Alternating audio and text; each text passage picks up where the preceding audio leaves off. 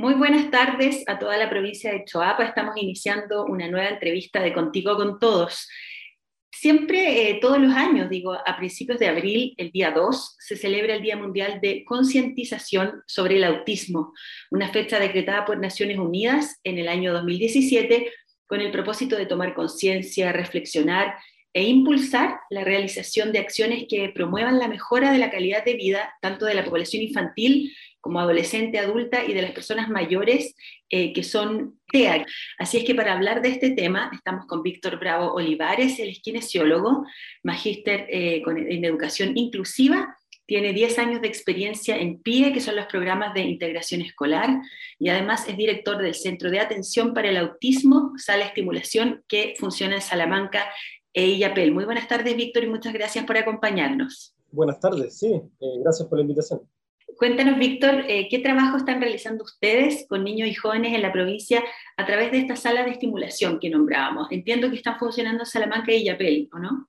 Sí, eh, bueno, esto partió hace unos cinco años atrás acá en Yapel por la necesidad de atender a los chicos con, con la condición.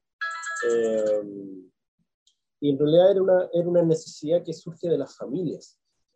familias que siempre necesitaban buscar intervenciones especializadas fuera de la comuna eh, en, ciudades más grandes, porque aquellos profesionales que tuviesen acceso a capacitaciones y a formación especializada.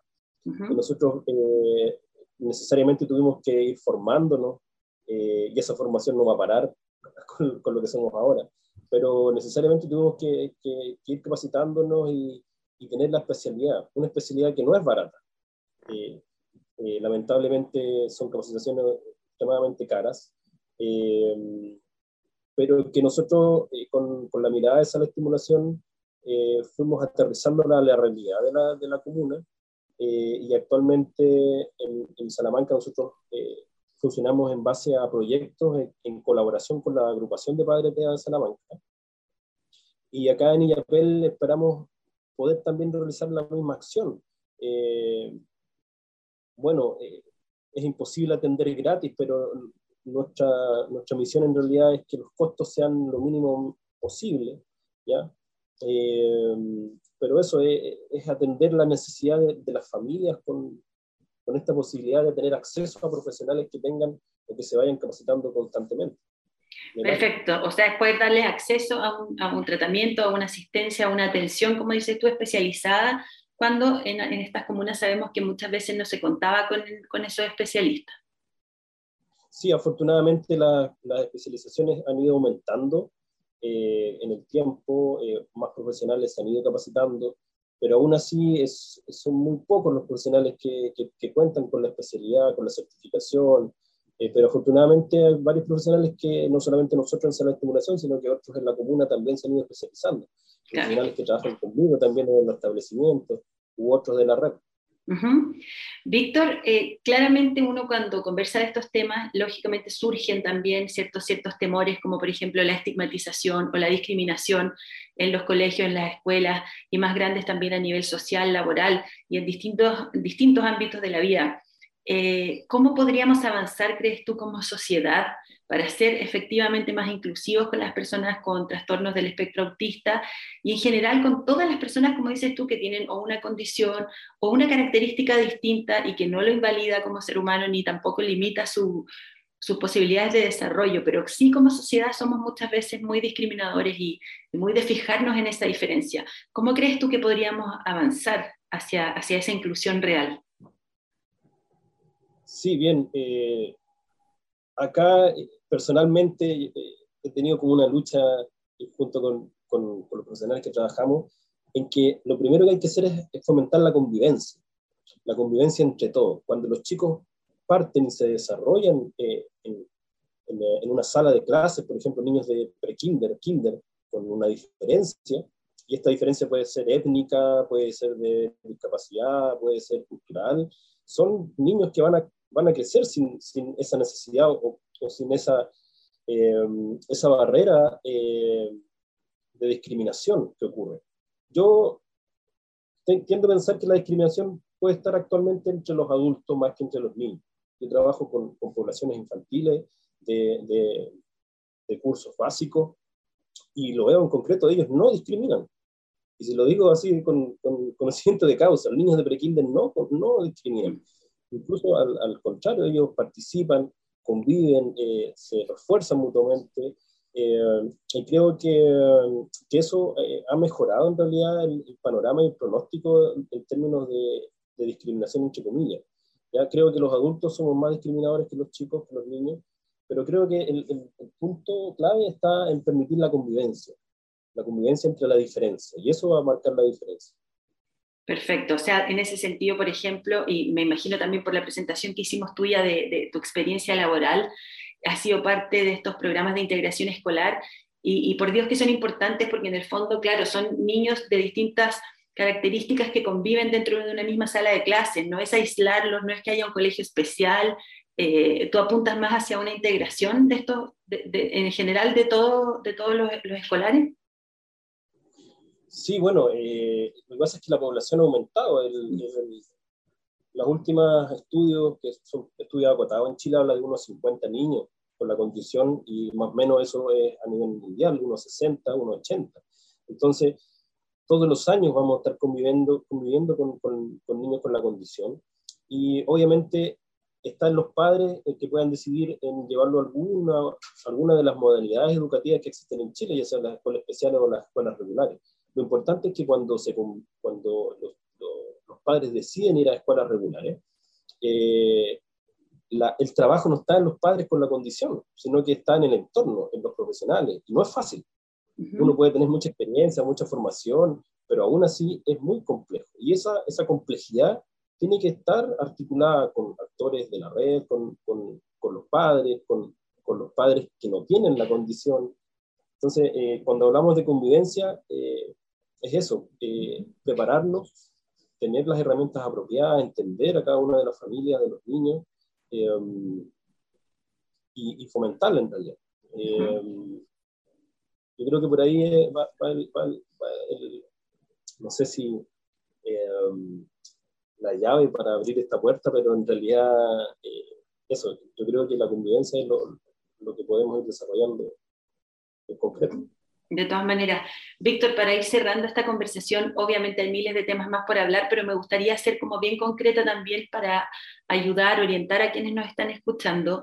¿Cómo puedo identificar qué señales pueden haber en mi hijo o mi hija que me hablen de un trastorno del espectro autista y también qué podemos hacer, sobre todo los vecinos de la provincia de Choapa, dónde te podemos ubicar, dónde podemos contactar en el fondo este centro de atención para el autismo eh, y para poder también contar con más herramientas y el día de mañana eh, lograr también esta integración de la que hablamos. Bien, vamos a partir por lo primero, eh, que cómo podemos distinguir sobre la, las condiciones o, o alguna señal. Eh, lo importante es, es poder eh, hacerse parte de la red de apoyo. Y, y los padres, en realidad, lo, lo, primero que tienen acceso es, es, a los controles médicos de niños sanos. Yo creo que ese es el punto clave eh, y donde hay que reforzar, eh, y es lo que, bueno, quería explicar en realidad, con, no sé si vamos a tener tiempo, pero quizás por otra ocasión, sobre la importancia de, de, la, de, la, pesquisa temprana y la intervención temprana. Ese, ese es el primer eh, eslabón que nosotros tenemos que, que pasar en realidad es sobre el control de niños sanos eh, en, en, la atención primaria de salud. Si yeah. no se logra hacer ahí, los padres creen que puede tener alguna condición, bueno, hay dos, dos características importantes. Una, eh, esta, eh, esta dificultad que tienen los chicos o niños para la, la comunicación social, ¿ya? Um, y que pueden generar o, o tener alguna eh, restricción, alguna, eh, algunos intereses. Estas son las dos grandes áreas en realidad que tenemos que tener presente a la hora de eh, estar observando a nuestros hijos. Por ejemplo, observar el juego de nuestros niños, cómo eh, están jugando y la especificidad de ese juego en especial, cómo, se, cómo conviven y cómo participan socialmente con el resto de sus pares. ¿Ya? Si es que los chicos en realidad tienen algún interés en especial por alguno, algún, al, al, algún juguete específico, si tienen algún eh, interés que puede generar alguna conducta. Hablamos de conductas restrictivas cuando no tienen esta, cuando tienen esta dificultad de flexibilizar eh, sus comportamientos. ¿Ya? Uh -huh. Ahora, yo estoy dando una pincelada. Lo importante es que ustedes se puedan asesorar con profesionales específicos, ya sea de la red de salud pública o o algún otro, otro especialista dedicado a la condición. Ahora, los profesionales que pueden ser parte de, de la atención son todos los profesionales del área de salud o educación que en realidad puedan tener una formación especial y específica en TEA, ya sea en evaluación o tratamiento. ¿ya? No hay un profesional que diga, este profesional es idóneo para el TEA. Los padres deben tener presente y investigar cuál es la formación de ese profesional especial.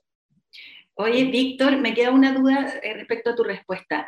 Entonces, es muy, marca mucho la diferencia cuando yo pueda pesquisar este trastorno. Es importante entonces que sea eh, en, los primeros, en los primeros meses, los primeros años de vida de, un niño, cambia mucho a que uno lo descubra más grande.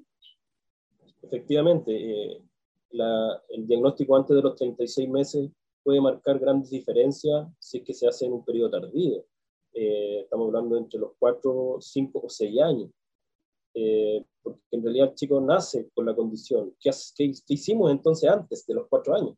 un periodo que se perdió, que se estimuló adecuadamente, que, que, quizás podríamos haber hecho algo mejor. Por eso que la importancia de la pesquisa temprana marca una diferencia en el progreso y el pronóstico de, de los chicos con la condición. Fijarse entonces, como dices tú, en cómo juega, cómo se vincula con el resto. Me imagino cuando tú dices antes de los 36 meses, una guaguita, por ejemplo, que, que no hace como este contacto visual quizás, eh, que no está, que, que, no se vincula físicamente. Hay signos clave, el, contacto visual es uno de ellos. Bien, eh, lo importante es, es, poder distinguir eh, en la calidad de la interacción social. Tiendo a, a tener eh, conductas poco flexibles, como por ejemplo, tengo conductas cuando me retiran mis juguetes, cuando, eh, claro, cuando o, colecciono algún tipo de, de, juguete específico con, con, elementos medio repetitivos o, o, estereotipados, como por ejemplo alinear los objetos, seleccionarlos por color, ¿ya? Claro. Eh, y ese marca la, punta de partida para la pesquisa. Pero ese niño puede que tenga o no tenga. Lo importante es identificarlo en tiempo oportuno para ver si tiene o no la condición y poder también ayudar a la familia eh, y, al, chico en realidad. Perfecto. Súper claro. Víctor, ¿alguna red social, alguna página web donde te pueden ubicar eh, las personas que nos estén escuchando y, quieran eh, profundizar un poco más contigo? Sí, bueno, nosotros estamos dispuestos a ayudarlos a las dudas que tengan. Nosotros estamos en, bueno, nos llamamos Sala de Estimulación en, eh, acá en IAP. Nos pueden encontrar en la página de Facebook o en, nuestro contacto directo. Perfecto. Sala de estimulación, entonces, buscar ahí en, en, en Facebook, en los grupos ahí que, que, solemos visitar. Y te agradecemos, Víctor. Sé que hay mucho más por conversar, pero ya al menos algunas luces nos diste respecto a qué hacer. Eh, la pesquisa, entonces, desde bien chiquitito es fundamental para tener un buen desarrollo. Y eh, me sumo un poco al llamado que haces tú de la integración, de la inclusión, pero siempre con los conocimientos ¿cierto? necesarios. Eh, no solamente se trata de ya que compartan todo en una misma sala, sino que haya una persona con los conocimientos y hacia, hacia allá eh, queremos ir avanzando. Así que te agradezco, Víctor, y seguimos en contacto más adelante con contigo, con todos. Sí, no hay problema. Muchas gracias. Que estés muy bien. Gracias.